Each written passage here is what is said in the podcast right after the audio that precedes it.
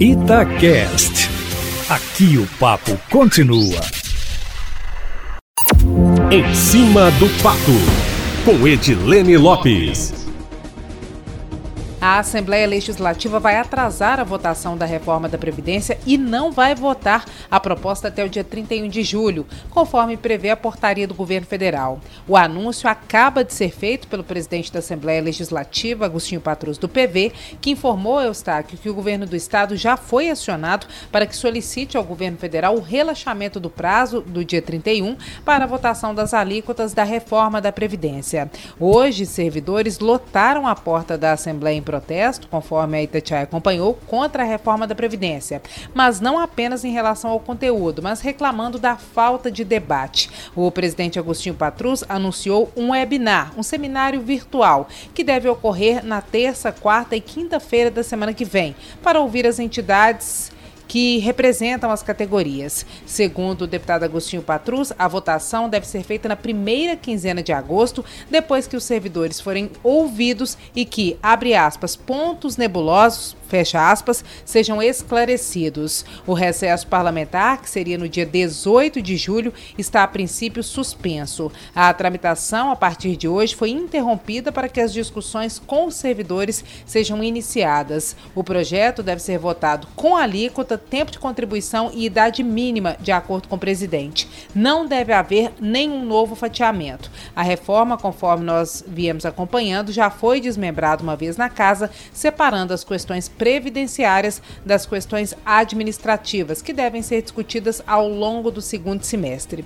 E no Executivo, Eustáquio, dois meses depois de o secretário estadual de Meio Ambiente, Germano Vieira, ter comunicado ao governador Romeu Zema, conforme nós informamos aqui na coluna em cima do fato, a intenção de se desligar do cargo, até hoje não foi escolhido nenhum substituto. Germano, que alegou motivos pessoais para a saída, se disponibilizou a ficar à frente da pasta até que fosse definido um novo nome. No entanto, após cogitar diversas possibilidades, o executivo ainda não fez a escolha.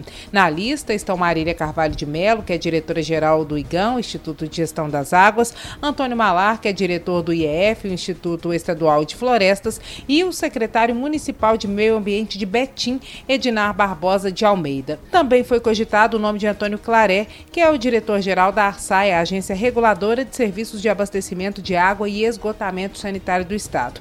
Mas a Itatiaia apurou a época que ele respondeu que prefere permanecer à frente da agência. Nos bastidores, Eustáquio Ramos, que é o que interessa, a conversa é de que ninguém quer pegar esse pepino, já que seria difícil conciliar os interesses do governo com os anseios de servidores da pasta, que são defensores mais rígidos do meio ambiente e discordam de ações consideradas pouco sustentáveis ou de baixa preservação dos recursos naturais. Internamente, a informação é de que a maior parte dos servidores da pasta, que inclusive estavam em greve, abominam o favorecimento excessivo da atividade econômica em detrimento da questão ambiental e também o tipo de política ambiental que é adotada hoje pelo ministro Ricardo Salles, do governo federal. Aí, o governo do estado fica numa sinuca de bico, já que tem que ter um nome que atenda aos anseios do governo e também aos anseios dos servidores, porque senão, Eustáquio Ramos, a pasta para, né?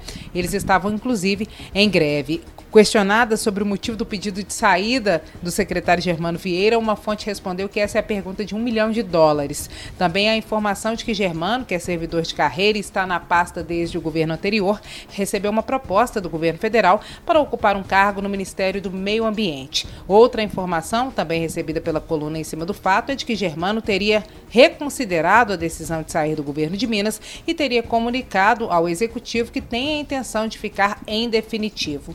Nós nós procuramos a assessoria de imprensa do secretário, que ainda não respondeu à demanda formalmente. Eustáquio, a palavra do ABC da política hoje é webinar que é uma palavra que tem sido muito utilizada e que nada mais é do que um seminário virtual feito à distância. Palavras novas que vieram com a pandemia, né, Eustáquio Ramos? As definições do ABC da política estão disponíveis na coluna, em áudio e em texto, no site da rádio e também no meu Instagram, arroba.